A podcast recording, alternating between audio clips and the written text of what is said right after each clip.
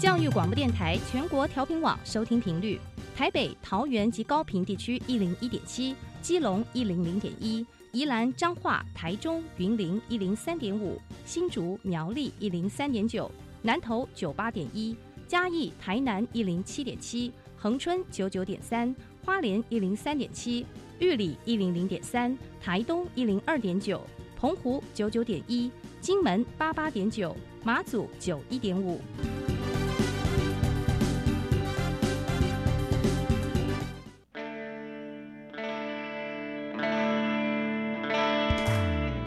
时时有惊喜，生活处处是学习。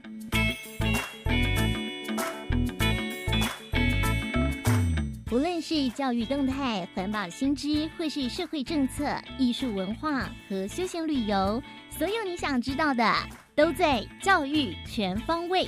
每周日上午十点零五分到十一点，邀请您与我们一同打开学习新视野。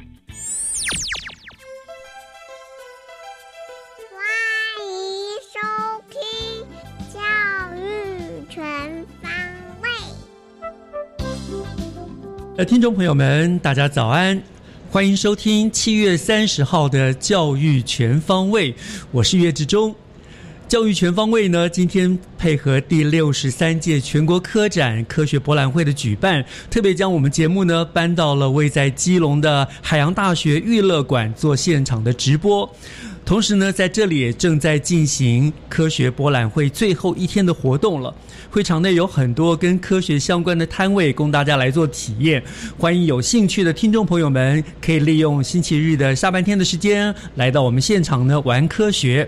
那如果您已经在现场了，也欢迎您来到我们教育电台的行动录音室前面，跟我们打个招呼哦。那今天我们的节目因为做现场，所以我们也会将节目的单元做一个小小的调整。我们原先的学习加油站和教师小偏方的两个单元呢，我们都暂停一次，改成了一整集完整的学习城市万花筒的单元。那请大家多多的见谅。好，那我们就话不多说，现在就开始我们今天的节目吧。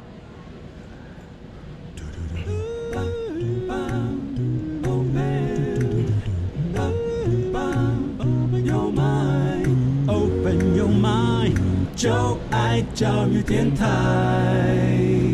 嘟嘟嘟嘟，Super Duper。打开您的幸福生活新视野，请听学习城市万花筒。学习城市万花筒的单元，今天很高兴呢，我们邀请到了国科会科学教育实作学门的召集人，呃，彰化师范大学生物系的郑梦慈教授哦。那配合全国科展呢，我们也要以国科会科学教育实作学门这个计划作为主题，和大家来聊一聊科学啊。我们跟教授打招呼，教授好。嗯，大家好。非常欢迎，非常感谢教授哦，今天来在我们这个呃呃现场的直播。我知道教授今您今年也是我们这个呃科展的评审，对不对？对，对辛苦了哦。不会然后你也有摊位在这边展示是吗？嗯、我们科学教育实作学门在这边有两个摊位，在 D 零九跟 D 一零两个摊位。然后，嗯，其实这两天其实总共七天嘛，啊，这七天、嗯我们总共有十四个计划的成果来这边轮轮番的展出。哇，辛苦教授了，辛苦教授了。好，那我想，既然教授您是国科会的科学教育实作学门的召集人啊，那我想节目开始我们就直接开门见山，我想请教教授了哈。就我想很多人都想知道，到底这个科学教授呃科学教育实作学门推动计划，它到底是一个什么样子的计划？包括这个计划的由来啦，它的重点啦，还有它的目的到底是什么？是不是可以跟我们大家先做一个解释好吗？可以的，呃，其实呃，国科会其实它辖下有非常多的处，那呃，其中有一个是人文处哦。那我们科学教育实作学门其实是在人文处下面的科呃人文啊、就是它隶属于人文处。嗯，那在人文处里面呢，有一个科学教育领域，科学教育领域下面有七个学门，哦，科学教育十座学门是其中一个学门。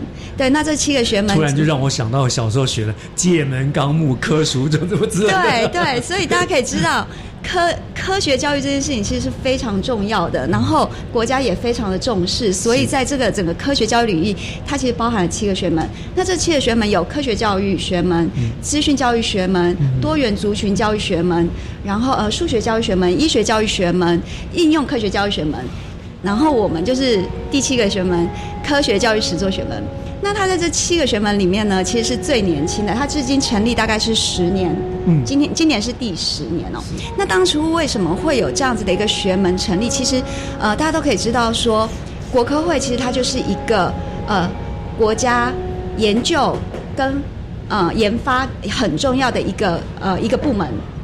负责整个国家的呃科学的发展，对。那可是其实我们一直在做科学教育的研究哈，会发现说我们有很多可以在教育现场让，因为其实是经过系统性的、有证据的证明了这些平台、这些软体、这些嗯呃教具是都对于呃教学现场是有帮助的。可是其实有可能之前的学门、之前的研究可能做完之后，这些东西其实就没有办法真的进到教学现场，啊对让大家使用，甚至是进入到社会让大家使用。所以大概在十年前，其实呃我们科教领域其实就发起了这个学门的一个呃。呃，刚开始是一个计划，现在就是正式成为一个学门。那他就是希望可以鼓励这些实作产品，因为科学很重要，科学学习很重要。可是大家也知道很难。刚刚有跟岳老师聊过，岳老师一直觉得科学的学习相当困难，真的很难。他其实需要很多的嗯、呃教具的帮忙。是那这些其实我们所谓的认知工具，它其实是可以，如果有这样子适当的工具帮助学生学习的话，其实是可以嗯。促进就是可以让他这个学习更省力、更有趣。没错对，那我们就希望说，呃，这些之前的研发的这些成果，那在我们的学门里面是可以让这些成品更成熟、商品化，所以我们更强调是研发成果的商品化以及研发成果的推广。是，对。所以就是很重要的一点，就是你们研究出来的东西最好是能够，譬如说普及到各校去，普及到各个真的学习的场域里面去了。对，不而且很重要的是，其实我们研发出来的东西是经过系统性的、科学的去验证，嗯所以它的确是对于教学、对于学生的学习是有帮助的。嗯那这样子的东西，我们希望进一步的，例如说可以寄转给厂商，然后可以变成是嗯教学的一个模组啊，或者是一些材料包，然后可以实际的进到教学现场。哦对，所以在我们学门其实主要分为四个四个征求的重点，嗯。然后主要第一个就是我们会有，嗯、科学教育呃科学学习软体设计制作这是其中一个。那第二个就是玩具科学玩具。的设计制作，啊，是，对，会有玩具。然后第三个就是科学实验器材的设计制作，嗯对。然后第四个就是跨领域，对，跨领域的嗯呃学习软体，然后玩具还有实验器材的制作。因为现在很讲啊、大家非常强调的是 STEM 或者是 STEAM 的教育，对啊，对，所以啊不单单只是科学，你可以把艺术纳进来，是然后你可以把嗯、engineering，就是把嗯、工程，甚至把一些社会科学纳进来，它就是会 STEM 或者是 STEAM 的教育，是。对。这让我想到，我们一零八课纲就特别强调的就是素养教育嘛，对不对？对就是希望说学科学的目的不像。说说讲讲实在话，我们小时候学科学的目的就是为了考试，对不管是生物啦、理化啊这些，对不对？可是现在的思想就是希望不是为了考试，不是为了升学，而是让他那个在培养现在或者是未来生活所具备的知识、所具有的能力跟态度。所以你们这样发发明的研究这些东西，送去推去推动，好像也就是这种走向嘛。你们我因为从刚刚我一直不没有听到教授您强调说，好让学生考试更顺利呀、更知道怎么考，对不对？没有，其实嗯，新课纲的改革哦，它其实非常强调，就是我们不再是以考试为导向，它其实是素养。什么叫素养？其实就像刚刚岳老师说的，它其实是包含了知识、技能啊、能力还有态度。可是它更重要的是这三个面向的整合。对，那实际的。你应该是在情境中可以把这样子你学习这样的素养展现出来，嗯所以它是情境相依，它跟情境非常的相关。如果你学到这些知识，你培养这些呃态度技能，你没有办法用来解决生活中的问题，这样子其实就不算是素养。嗯所以我们现在更强调素养导向的教学，其实更强调的是你学生可以知道说，我学到这些东西怎么在日常生活中是可以使用。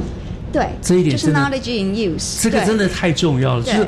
这就是我们当初国中、高中时候学习时候最大的一个困扰，就是我们常会觉得我学这个到底要干嘛？嗯我将来对社会上有什么？我有什么用？对不对？对所以现在就是要转变这个整个的一个趋势，对让我们所学真的是可以在日常生活中是用可以用得到的，是可以用来解决问题的，对不对？对，而且甚至是他在学这些知识啊、培养这些技能态度的时候，其实就是在那个情境下去学习。嗯，嗯对是是是。好，那老师你呃，你呃，就是你主持了这个这个部门啊，你当然说做了很多的研究啊，嗯呃，只要强调让孩子能够动都动手实做啦，提升兴兴趣效果等等。呃，这样讲当然是呃，听起来大家还大概了解你们在做什么了。可是你们可不可以用举更实际的例子，举几个，譬如说你们研发的成果。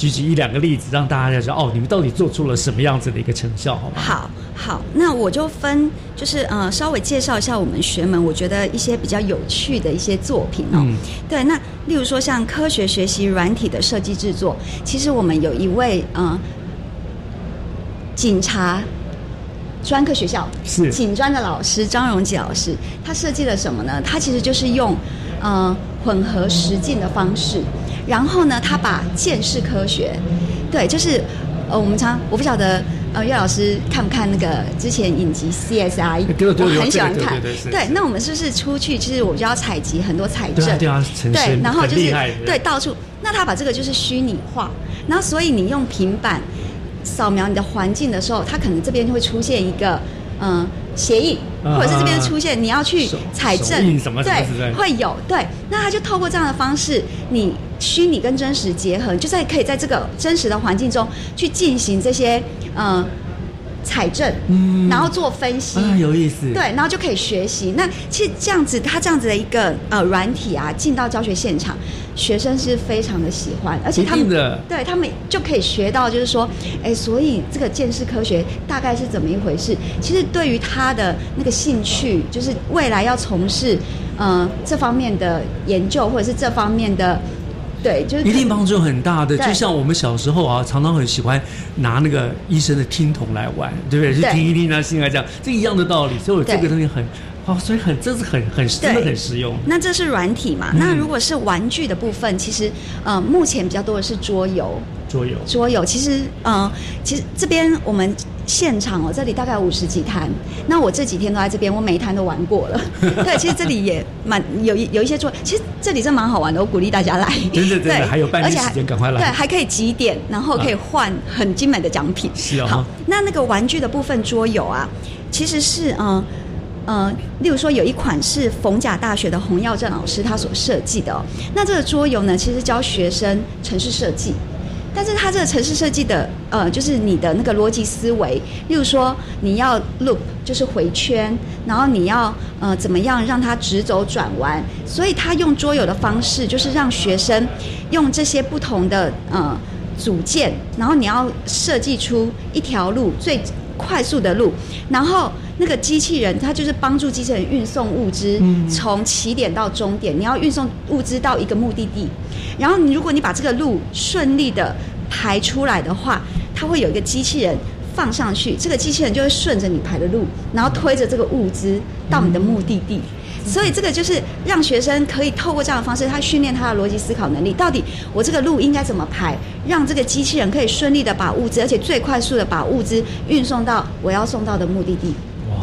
哇，对然后另外还有像呃科工馆，就是高雄科学呃工艺博物馆的陈梅成老师，他有一款就是呃胚胎干细胞的桌游，我不晓得这些东西应该都会商品化，所以或许大家到科工馆就可以呃购买。啊那这个胚胎干细胞，因为其实我们知道说那个呃干细胞其实会一直分化。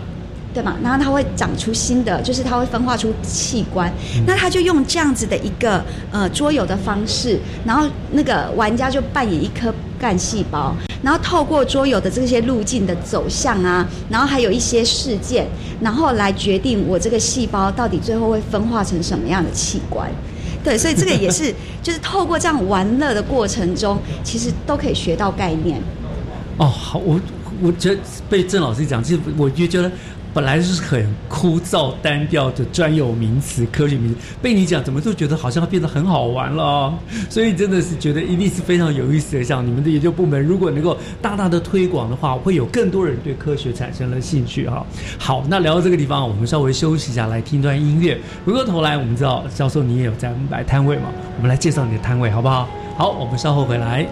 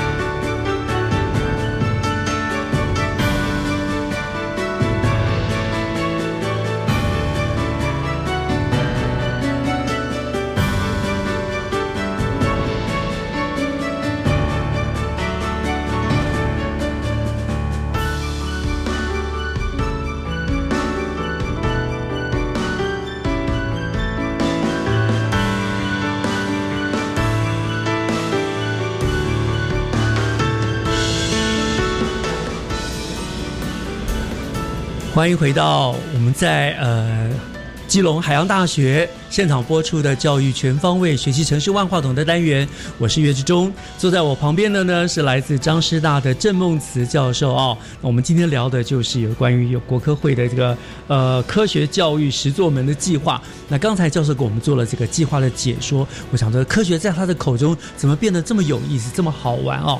那然后教授，您刚刚说在我们的会场，你今年也有摆了两个摊位，对不对？是不是可以利用这个机会跟大家介绍一下这两个摊位的活动的内容，好不好？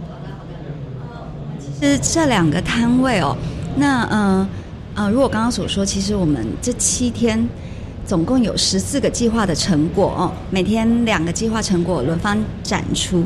那我先介绍一下我们今天的两个。呃，今天两个摊位的成果好了。今天两个摊位其实非常有趣。那其中一个是淡江大学的徐新义老师他们所研发的成果。那他研发的成果是什么？其实，嗯，岳老师应该会开车。我会。对，那是不是呃，之前刚开始要学开车的时候都要去家训班学？是啊。对。是。对，然后那个徐老师他们的成果是什么呢？他们真的就是模拟驾训班的开车的呃整个装置。所以它是用虚拟的方式，对。然后，所以如果你在你呃有机会可以到那个摊位去逛的话，你会看到它真的就是很像我们在那个嗯嗯汤姆熊，就是 游乐中心，对对，玩具城就是会有那个呃模拟驾驶，是，对。然后你真的坐进去，然后呢？就可以模拟驾驶，然后它有两种版本，一个是真的就是 VR，你要戴上头盔，那另外一个版本是前面就是呃二 D 的荧幕，对对，荧幕，他们荧幕也带过来了，然后你就可以在上面，真的就是呃呃驾训班要训练的内容，内容，对，例如说什么倒车入库啊，路边停车啊，S 型，对，那边都有，真的大家可以去体验看看，非常有趣。那之前其实我都有玩过，然后呢，三 D 的版本。三 D 版本的话，有可能比较有可能会有一点点就是三 D 晕，有的人会有，有的人不会有。对，但是呃，换句话说，它就是因为非常的真实，然后所以你在里面其实你的那个平衡感其实主要就是会比较比较比比较混淆混乱一点。对对对对对，那是非常就是非常拟真的。那它的东西。你从后台，因为其实我们这些东西，我刚刚说的，其实我们都有证据为主，就是我们提出一些证据来证明它其实是真的是有效的。嗯嗯。所以，呃，它背后其实会有资料库。那其实从资料库里面，你就可以有把呃这个呃使用者的表现调出来，其实你就可以知道说他到底哪边表现的好，哪边比较表现比较不好。那像是这样的一个装置，就是说你在实际上你真的去驾训班实际上路之前，如果你用这个练习，其实它是可以，就是两者是可以互。相辅相成，这个预习的功对这个一个一个功能，对不对？对或者是你回家后自己复习。对对，所以是非常有趣的，然后推荐大家真的可以去玩。那另外一个是呃那个呃台南大学的谢敏才老师，那他今天来展示的也是啊、是呃 AR。然后呢，就是虚呃那个扩增实境，然后呢，他用这样子的方式来教学生 OP 帆船，哦，对。哎这是最现在最流行的，最流行的。嗯。对，其实我一开始还不知道什么是 OP 帆船，然后我还上网查了一下，其实现在非常流行。然后小朋友，啊。他其实非常适合小朋友的活动。好，那他就用这样的方式，一样用虚拟的方式来教小朋友 OP 帆船的呃它的原理啊，然后它的构造，然后还有就是。呃，怎么去驾驶 OP 帆船？那一样的，它就是可以先做一个你实际呃上路实际去进行这个活动之前的一个预演预练，那是可以节省时间。嗯对，然后实际上你真的到现场的时候，其实一样，就是刚刚岳老师说的，呃，相辅相成。对，那透过这样的方式，其实学生。嗯，学习的成效其实都有所提升。听起来就很好玩。老师再跟我们讲一下，您这个摊位是几号？D 零九跟 D 一零，欢迎大家过来。D 零好好，如果我们现场的朋友们听到，赶快去玩啊！这个是非常有意思、最夯的哈，不管是 OP 帆船或者是学驾训、驾训班的驾车，都是非常有意思的，欢迎大家去那边体验。好，那我们也知道近几年，当然其实科技不断的进步了，我相信也为你们的研发提供了很多的助力，对不对哈？这是一定是帮助的。所以那呃，我知道就是教授您在张师大还主持了一项生物多媒体教育研究室。对对，你们就就利用这个科技技术带入了虚拟游戏跟学习的内容哈，让孩子可以在探索生态学习跟知识了哈。但是，呃，其实，在我们一般人的概念中，游戏跟学习它还是有一在很多观念中还是有互相干汉格的，对不对？对那很好奇，你怎么会去做这样子的结合？呃，其实哈，大家可以想想看，我们从小哦，呃出生其实你就一直在玩，嗯，所以呃，很多的心理学家都告诉我们，玩这件事情其实是有助于认知发展的。不管是维果斯基或者是呃皮亚杰，其实他们都为了玩，呃。发展就是呃，去探讨玩为什么对于学生的认知发展呃有所帮助。那其实这个结果是很明显的。那慢慢长大了之后，其实玩有很多种形式哦。那是游戏是其中玩的一种形式。其实我们会把 game 跟 play 分开。好，那嗯、呃，玩各式各样的形式啊，free play 就是呃，你可能没有任何呃自己随性的玩啊，这种一分钟 OK。好，那所以就是呃，我们我想先请岳老师，你要不要先想想看，就是说。游戏有哪些特征？你觉得是游戏很独特的特征？那我等一下再跟你说，为什么这些特征对学习有帮助？游戏就是会引起兴趣嘛，就是让你好玩嘛，嗯，对，竞争啊，竞争啊对，或者是他角色扮演，没错没错，对，或者是会有很丰富的情境，是，对，还有故事性，对，其实这些都是对于学习会有所帮助的。没错，对啊、哦对，因为让学习变得不是那么平面，不是那么无聊了。对对，其实它都是有一些呃，它背后有一些原理，呃，就是有一些理论依据的。例如说角色扮演，你去扮演一个角色，然后在一个情境里面，其实我们会有所谓的具象认知哦。嗯你具象认呃具具具象认知在讲的就是说，其实我们的认知不单单只是在你的大脑，它其实跟你的四肢的活动其实是一起记忆起来的。对，那你透过角色扮演的方式，其实你去扮演那个角色，然后你去融入在那个情境里面，其实是会有让你会有所谓的具象认知。了解，原来就是用这个方式让我再去结合，让游戏跟学习可以变在一起了，对可以更有趣了，对对不对？嗯，好，来到这个地方，我们要稍微松再再休息一会儿了哈。下半段我们还要有更多的有关于相关的问题，包括老师所研究的内容呢，再跟大家做分享。我们稍后回来好吗？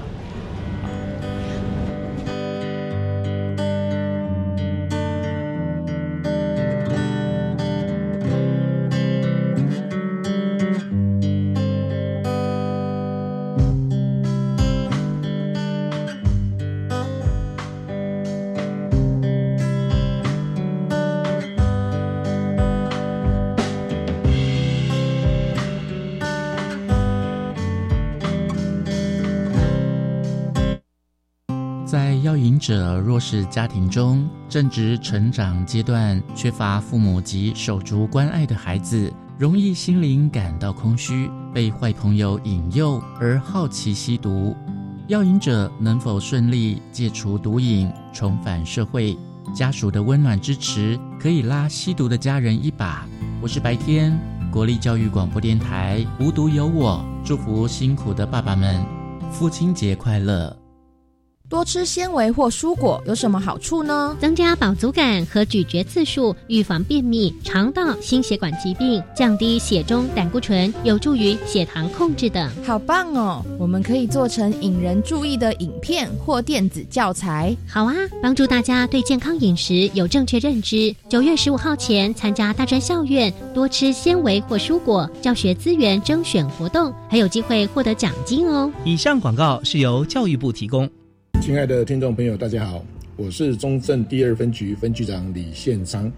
如果听到、看到标榜保证获利、稳赚不赔、专人代操等字眼，请冷静想一下，就可以知道这是假投资、真诈财的诱人诈骗话术。接到有疑似诈骗电话或简讯，马上拨打一六五专线，小心谨慎，钱就不会落入诈骗集团手中哦。台北市政府警察局关心您。合唱无设限，我们是台北室内合唱团。您现在收听的是教育广播电台。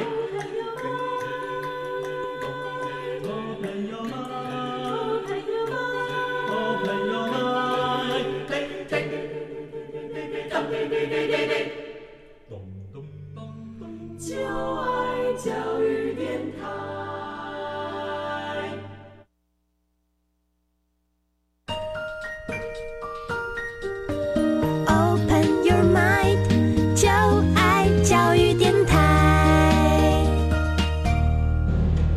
Open Your Mind，就爱教育电台，欢迎您回到学习城市万花筒的单元，我是岳志忠。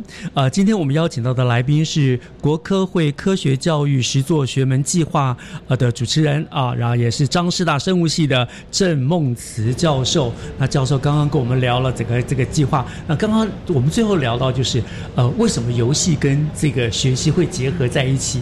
那刚刚教授说，譬如说学习游戏有什么角色扮演之类的，可以引起学习的动。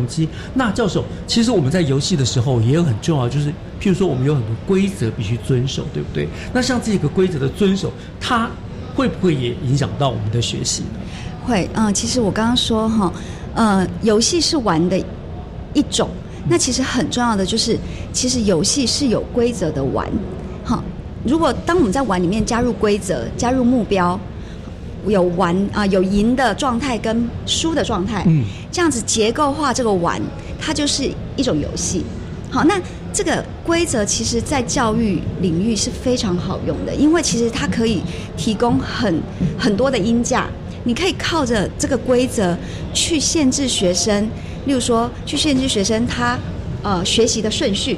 是对，然后呢，你可以让学生知道说什么该先学，什么该慢学，再加上游戏其实会有，呃，由简单到难，就是不同的关卡，慢慢慢慢一层一层，也就是它可以有我们所谓的挑战，那让你必须花费你的心力，花费你的呃，挹注你的时间、精力、你的能力去解决这个挑战。那透过这样子的历程呢，因呃。规则来应价学生的学习，然后呢，慢慢从简单到难，慢慢一关一关的呃完成。其实这样的过程中都是有助于学生学习。再来就是游戏，其实有非常多就是引人入胜的特征。学生真的很喜欢玩游戏嘛？那这些引人入胜的特征，其实因为科学它真的是对学生来讲太枯燥乏味了，他可能就觉得太艰深。可是如果我们可以善加利用这些。吸引人的特征、好玩的特征，其实学生就愿意投入在里面。嗯，对，然后他又有足够的情境，可以让学生在里面问题解决。对，那这个问题解决其实就是这个历程。比如说，你可能会先会有一些呃。会有一些假设，我可能这样子才会过关，那样子才会过关。那你就可以在游戏里面不断的去尝试，然后假设完就可以去做验证。那做验证，你就可以知道说你的假设对不对？那再回过来去修正。所以这一系列的问题解决的这样子的一个过程哦，其实都是对你的学习会有所帮助的。我想的确是的，跟以前的我们为了得分，解为解题而解题，跟现在是我在游戏当中来进行问题的解决，那个心情是很不一样，学习动机很不一样的。那这样子的话，教授是不是也可以为我们介绍一下？呃，您的研究跟发展这几年有没有什么一些实验室的发展的成果，帮大家做一些介绍吧？好，我们现在最推的哦，我们实验室发展了一款叫做 Enter 蚂蚁研究所。那大家可以在 Google Play 跟 Apple App Store 其实都可以下载，你只要打 Enter 就可以看到它了哦。那这个游戏呢，其实我们是跟呃我们系上一位林宗奇老师合作。那林宗奇老师其实是国内非常著名的蚂蚁专家。我想先问一下岳老师，嗯你知道台湾有几种蚂蚁吗？大概？我 我真的不知道，猜猜看。就一般家里面看到的蚂蚁，还有红蚂蚁，还有呃，这这不晓得，没有研究。台湾哦，总共蚂蚁其实我自己也很震惊，大概有三百种。三对，可是其实我们在，因为蚂蚁它很微小，然后眼睛其实你看到就是都觉得它都长就我们一样。就就是蚂蚁啊，对对，所以呢，其实这个林宗奇老师大概台湾哦有一百多种蚂蚁，其实是林宗奇老师他认出来的，因为他是蚂蚁专家，然后是、嗯呃主要就是呃分类生态这方面哦，还有防治。那我们那时候就一直在讨论，因为其实呃我们是同事，那常常就在讨论那。他其实这几十呃，大概二三十年来，其实累积了很丰硕的呃研究成果。那我们就想说，到底怎么样可以把这些科学家的这些丰硕的研究成果转译成民众可以了解的一种语言？那我觉得游戏就是一个非常好的载具。嗯，对，因为可能因为它原本是非常艰涩、非常艰深，然后大家不能懂的，可是你透过游戏的转化。你就可以把这些成果让大众可以去接触，可以去了解。所以呢，我们这个 Enter 蚂蚁研究所呢，其实游戏里面我们介绍了台湾的二十六种蚂蚁。嗯，台湾二十六种蚂蚁，然后呢，它分为好几个部分哦，主要就是会有采集，然后建种、辨识蚂蚁，然后养殖，然后再来就是跟红火蚁对战。那你就要在游戏里面，游戏会有户呃户外场景，你就要去户外去采集蚂蚁。嗯哼，对，那这些蚂蚁其实真的就是依照它的生态习性，例如说有些是树栖的，有些是底栖的，好地栖的蚂蚁，那它就会照着它的生态习性出现这些蚂蚁，那玩家就要去采集蚂蚁。可是你采到蚂蚁，你就会看到这边有蚂蚁出现，你就选择说我要去采集它。但采集到了之后，不是就采集成功哦，接下来下一步你就要去建种，啊因为蚂蚁我们其实分类。呃，鉴辨识它的种类很重要，就是依照它的形态特征。是对，所以在这个游戏里面，采集到这个蚂蚁之后，我们有给你，呃，其实都是林宗老师他的研究成果，就是蚂蚁的照片，真实照片，然后也有卡通照片，那你就要开始去见种，你要去观察这个蚂蚁的形态，例如说它的触角结束有几节。然后它的大颚是什么样的形态？是线形，是三角形？它的头型是圆形，是方形？然后呢，那个蚂蚁有很特别的，就是它有呃腹腹前身腹柄呃前身腹节刺，它有没有前身腹节刺？它有没有遮针？然后它的腹柄节有几节？这些其实在游戏里面都可以学习，而且你要学会，你要真的。会去观察这个蚂蚁，然后见种成功了，把这些它特征都辨识出来，见种成功了，你才是算是成功的采集到这只蚂蚁。那采集到这只蚂蚁之后，你都可以到虚拟的实验室去养殖这个蚂蚁。然后你要怎么养殖这个蚂蚁呢？其实你就要依照它的生态习性，你去调整它的参数，例如说光照，例如说呃温度、湿度，然后养殖这个蚂蚁。当你养殖这个蚂蚁，就是你蚂蚁很健康，因为它会有舒适度，它的呃健康度。当这些蚂蚁都很健康的时候，其实你就可以用这些蚂蚁去跟入侵的红火蚁对战。听起来好有意思，好让我想到好多年前已经流行那个人养那个小鸡，有没有机器养小鸡的要这样？可是这个更复杂，它有更多的知识、知识、科技里面在里面了，对，对不对？对，所以它其实知识面，其实你可以学到蚂蚁的呃，就是蚂蚁的特征、蚂蚁的形态，你也可以知道蚂蚁呃的分布区域、它的呃生活习性哈。然后如果是技能层面，就是能力层面，其实我们希望。更是培养学生探究能力，他知道怎么观察，他知道怎么去操弄变音，他知道怎么去养殖蚂蚁，他到底要注意哪些呃哪些哪哪哪哪些关键的因素。对，所以其实它是可以培养学生知识，就是让他可以多对于蚂蚁有多一些了解以外，他对于能力的培养也有所帮助。甚至我们现在有跟中学的老师合作，就是玩了这个游戏之后，其实我们让他把他在游戏里面所学，就是可以迁移到真实的环境当中，所以游戏里面学到这些知识技能，他真的到现实生活中，他要做校园的。蚂蚁调查，他要去制作他们校园的蚂蚁地图，到底你们校园有哪些蚂蚁？然后再来你要去制作蚁巢，然后呢，真的就是养殖蚂蚁在现实生活中，然后去做蚂蚁的进阶的探究，其实就很适合科展，因为其实科 历年来科展有非常多的蚂蚁的主题。是，我我想。最近很多年轻人都喜欢养宠物，而且养的越养越特别。那很多人对昆虫也很有兴趣。我想这就是一个很好的入门，对不对？因为可能有时家长没有办法容许你在家里面养一窝蚂蚁，哎，我又加下载这个 A P P，我就可以从开始做入门，做很有趣的一个培养。对，很好玩。那这是这个这个成果很有意思哈。那可不可以教授可不可以再跟我们多分享一些其他相关的教育游戏的资源，特别是跟科学学习有关的？哦，好，其实哈，我们实验室啊，就是一直在玩。我们其实买了蛮多好玩的游戏桌游，就是因为我觉得这个实验室，在你们这实验室应该很开心哈，因为每天就在研究怎么玩，怎么玩。对，那我跟大家分享几个，我其实觉得还蛮有趣的。其实第一个。啊，它已经好多年了，大家应该都知道，就是演化论的游戏啊，它是一款桌游，那 Two Plus 的嗯嗯工作室所研发的一款桌游。那它现在有呃扩充版。那这演化论的游戏其实就是每个呃玩家都可以扮演那个演化的推手哦。你可能原本就是一只呃一只一只动物，然后呢，透过玩游戏的过程中，你这个动物是就可以有很多。呃，附加的一些特征进来，例如那，因为我们的环境中会有很多天灾嘛，例如说你可能需要呃会有水灾，然后会有呃风啊或什么，对，所以对，所以呢，你就要想办法，就是让你的这个你的这个原本的这个生物啊，它有越来越多的技能。那除此之外，你还要去跟别人竞争，因为这个游戏其实基本上就是它要呃。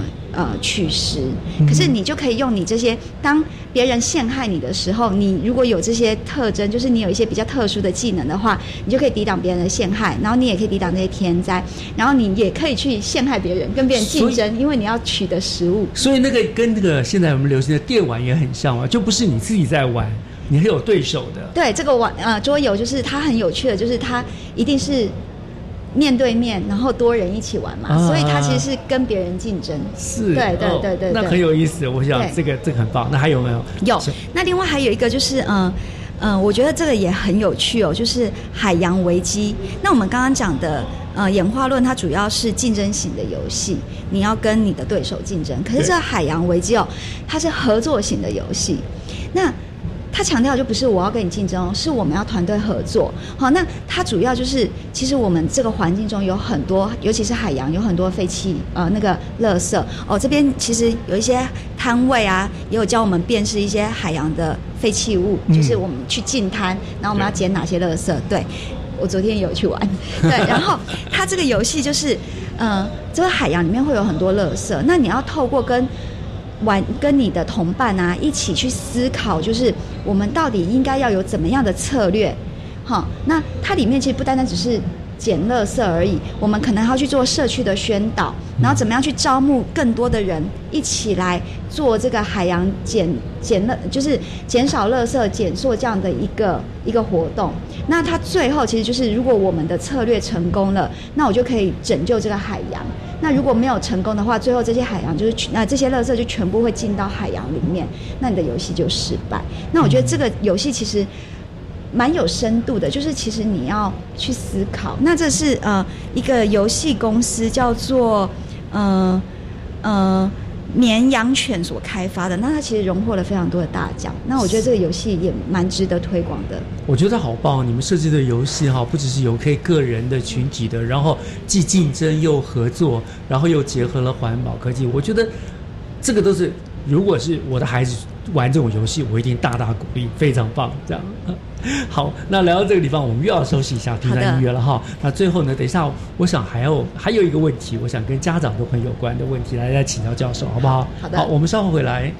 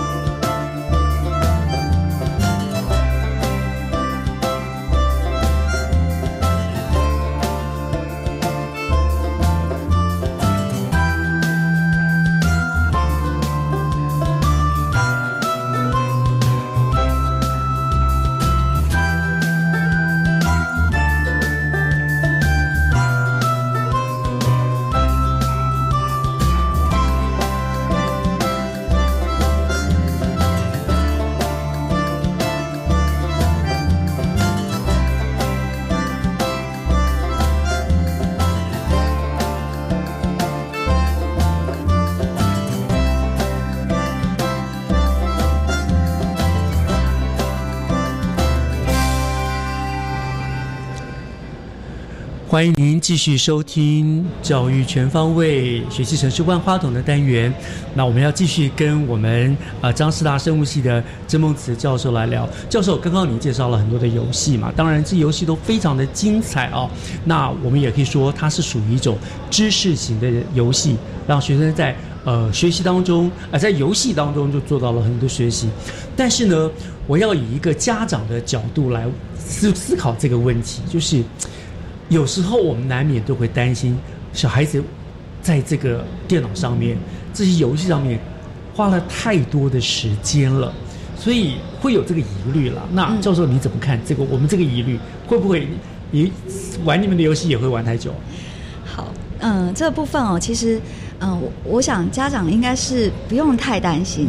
第一点哦，就是因为呃这样子的知识型游戏，其实因为它有很主要的教育目的在，好，所以它其实每一个游戏不会玩，它游戏本身的时间就不会太久，因为其实像商业游戏，它会不停的扩充、扩充、对，扩充，不断破关，对所以一关一关一关一关对一关。对，那它会越来越难，越来越难。但是因为它其实是比较没有一些呃，就是它没有特定的你要学什么样的东西在里面，嗯所以它是可以无限制的一直扩充。可是以教育游戏来讲，这件事情会比较难。例如说像呃。我们呃 Enter 的游戏好了，不不过 Enter 游戏我们有扩充，我们现在有飞到国外去采集国外的蚂蚁的版本，因为蚂蚁很有呃国外的蚂蚁其实非常有趣。不过那也是要比较进阶的才会到那个程度嘛。对，不过一一般而言，就是说，如果例如说我们之前有设计过，例如说，呃，让学生学习免疫的概念，或者是说让学生学习演化的概念，我们有设计过游戏让学生学演化的概念。那因为它都有很特定的学习目的在里面，嗯，那这样子的概念学完之后，其实它要扩充的就比较，就是那个那个那个范围就比较少。所以换句话说，就是以这样子的教育游戏而言哦，我们实验室做的还算是比较久的，你可能要玩几个小时。可是，一般其他老师他们设计的游戏，可能有些半个小时之内其实就可以玩完了。就是、对，所以它不会花太多时间。好，这是第一点。好，第二点，其实我们也一直在。呃，做这相关的研究，就是其实游戏很重要，它可以给学生、给玩家一个沉浸的感受，沉浸在这个游戏里面。嗯，对，然后我就越来越想玩它，越来越想玩它，甚至我会觉得我就是这个游戏的角色，然后已经跟这个角色合为一体了，然后甚至我就生在生存在，其实我就是所谓的存在感，就是我就是在这样的一个环境里面了。嗯，对，但是，呃，我们做出来的结果哈，一些商业的线上游戏容易让学生有这样的感受，但是教育游戏真的很难啊，没有办法到这么，因为对学生来说，其实像呃，我们去跟学生我们做出来的结果啊，其实有些学生会觉得知识性够，然后嗯、呃互动性也够，但是在游戏性方面就比较少。它毕竟还是比较知识一点，它还是比较知识一点对对对。所以其实这个游戏性哦，就是玩玩性这件事情跟知识性到底怎么达到平衡，也是一直我们想要去克服的。那如果说，不过嗯，回回过头来说哦，其实我有时候会跟学生讲说，如果你这个游戏真的是对于学习是真的非常有帮助的，那让学生真的很沉浸在里面，也没有就是不要到沉迷，但是如果他真的有那个沉浸的感受，是我们想要达到的目标啊。是是是对，因为我们多希望学生可以沉浸在教科书里面，然后就非常对，因为你们的游戏其实就是教科书，就是这方面的教科书对，书。所以某种程度的沉浸其实是我们想要追求的，嗯但是不会是无止境的沉浸，不会是真的到嗯，就是到沉迷的状态。对对，但是我们现在连某种程度的沉浸，可能都还没有到非常完美的达到。所以，所以家长们对这一点可以大大的放心哈，就是这个毕竟是还是要动点脑，学生呃他还是有一定的耐性的哈，他不会就是像打一般的电动玩具一样从早打到晚不眠不休的玩哦，所以家长可以放心。而且其实打这个呢，就是不断的在增进自己的知识，对不对？这一关打完了，那可能更进阶的了解更多的常识了。对，嗯，我想要嗯稍微补充一点点哦，就是其实不管是呃，现在有很多，就是我们以前一直在讲说所谓的 DIY DIY，就是让学生动手做。但其实当你设计这些产品的时候，它其实不单单只是 hands on，就是动手做这件事而已。嗯它其实要 mind on，就是你的心智要是在这个过程中是有同步在运作的。那这样子，这个产品这样子的一个游戏，或者是说这样子的一个玩具，这样子的一个仪啊、器材，对于你的学习才有帮助。因为常常我们也会听到，呃，家长可能讲说，我就动手做，做完就没了，到底我可以学到什么？对，那所以我们学门主要做出来的东西，其实它是不仅仅是 hands on，它其实还有 mind on，就是、嗯所以它可以帮助你思维，就是你的思维能力是会有所增进，然后不管创造力啊，它呃那个对思考力，对，其实都是有理解力我我们是往这方面在努力的。是我相信一定是这样子的哈。哎，老师，我们打岔一下，刚刚您帮我们介绍第九、第十号的摊位啊、果然哎，我看现在在排长龙哎，恭喜啊！很多人可能就是引起很多人的兴趣，非常好的行销。好，这是题外话。那我想还还是延续家长的这个这个这个题目了哈，就是我们知道其实。呃，学习除了是在校园课堂中之外呢，其实来自于家庭教育。对孩子的影响也是很大的，尤其是现在越来越多的呃父母亲都很乐意参与孩子的学习的成长历程。那呃，教授这个地方有没有哪些呃科学教育的学习资源可以提供给爸爸妈妈做参考，让他们也可以去引导孩子去学习去利用呢？可以，嗯，我这边提供几个就是呃网络的资源给大家哦。那第一个其实就是英才网，那我相信应该呃一些家长应该都有听过，因为其实这是教育部的一个呃平台哦。这这网蛮久了嘛？很对对对对对。那这个英才网其实它不单单只是自然科学，它其实是各科都在上面，呃，数学啊。语言啊、英文啊、国文啊，其实都在上面。嗯那当初他们设立这个英才网的一个很中，就是这个英才网的设置一个很重要的中心思想哦，其实。呃，他会把这些知识拆解成不同的节点，也就是我们刚刚说，其实当我们这些知识它其实是有阶层性的。你可能，例如说，我们今天要学呃呃器官好了，我们人体的生理构造，你首先要先知道的，可能要先知道细胞的构造。嗯，所以这些知识其实是有阶层性。那你要知道细胞的构造，你可能一开始初阶它的下面可能要先学会包各式各样不同的包器。好，所以知识是有阶层性的。那英才网它的整个设计的理念就是，它把这些不同各科的呃学问啊，它把它拆解，就是做不同的知识节点。那做这些知识节点呢，学生可以循序渐进的去学。除此之外，它除此之外，它还有诊断的功能，因为它每一个节点都会有一些问题，嗯，所以它可以帮学生诊诊断说你这个节点学会了没？那学不会的话，如果你这个节点表现的不好，往前追，你可能在哪一个节点前面哪一个节点就出了问题，所以你就可以从前面开始学。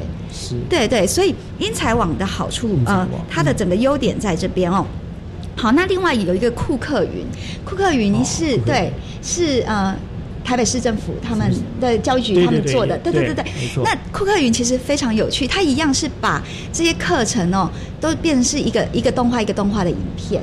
然后对学生很有吸引力，然后而且它影片短短的，大概十几分钟，其实我都有看过。嗯那我觉得这也是一个非常好的，就是如果是自学，你要在家里帮，不管是预习或者是复习，自学很好的一个材料。好，那另外因为我是生物老师，我就另外提供两个我的好朋友，他们所他们就是他们很努力的在推广，嗯呃呃。生物教育，嗯那这两位都是高中老师，一位是北一女中的蔡任福老师。那他其实，在 YouTube 上面其实有他的呃拍了非常多的影片，不单单只是课程的讲解哦，他还有科普的介绍，然后生物学理解码。各式各样、各式各样一系列的影片，然后讲得非常的清楚。那我觉得这也是一个非常好的资源。其实呃，前两天应该是那个分科才刚放榜，就是、啊对分科考试。结果我看到有很多学生其实就是跟他们道谢，因为他们的这些资源让他们这个生物考得很好。哦然后另外一个就是工哥生物小讲堂，他是台中一中的龚用任老师。的呃的也是一样是 YouTube 的资源，嗯对，那他们其实都是拍摄简短的影片，然后把一些呃生物学上面呃不管是教科书里面或者是科普相关的知识，然后用影片的方式讲解，然后甚至是也会有历年来的题目的详解，就例如说像之前的那个呃分科考试啊，那他们也都会拍题目的详解。所以你看哈，就是各种东西都有两面。YouTube 虽然有的时候很多人诟病，说有人乱拍一些东西带坏孩子，可是真的也有很多的老师自己现在变成很棒的一个 YouTuber，然后在那边用最简单的方式、生活的方式，把最难的一些科学啦或者任何的学学科变成最简单的方式，让孩子们就很有理解了。对，所以有时候。家长不要一昧的反对孩子们去看这些东西，因为他可能可能就是对他学习有帮助的。对，然后最后我跟大家统整一下，有一个是教育云，嗯啊，对，教育云，对，它其实也是把他几乎是把所有呃呃政府部门所有的这些教育资源汇集在教育云的这个平台上面，所以在上面其实可以找到各式各样的资源。那只要用那个呃学校的账号密码，就是。对每个学都有单一迁入的那个账号密码，就可以登入了。对对对，那这边就整个把它汇集起来，那这些都是非常好的资源，是可以提供家长，嗯，就是带着学生自学使用的。是，所以听起来其实门门路蛮多的了哈。这样瑞银的话，其实我们有非常多的方法啊，包括应才网啦、顾客云啦、呃教育云啦，甚至 YouTube 里面都会有很多很棒的东西。这样。今天今天跟这个郑教授聊了那么多跟科学相关的话题，我觉得我自己本身真的收获益良多哦。因为不瞒教授说，就是我以前对理化科学这个真的是非常非常不感兴趣。可是今天我才发现，那可能是因为当初没有一个遇到一个能够指导我，让我感受到科学是非常有趣的一个引导人。如果我学生时候就遇到了教授，说不定。然后我感受到这科学那么好玩，说不定我现在也是一个很有名的科学家了。开玩笑，好，那我想我们就今天要再一次的谢谢呃国科会科学教育实作学门的召集人，也是我们张师大生物系的曾梦慈教授，在海洋大学科学教育博物馆我现场接受我们节目的访问，谢谢教授，谢谢岳老师，谢谢大家。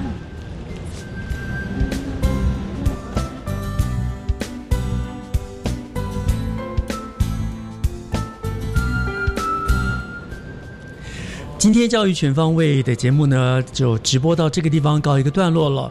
呃，今年的博览会还剩下半天的时间哦，希望有兴趣的听众朋友赶快把握这半天的时间，赶紧来一趟科学之旅吧。感谢您收听今天的节目，我是岳志忠，教育全方位，我们下个礼拜天再见，拜拜。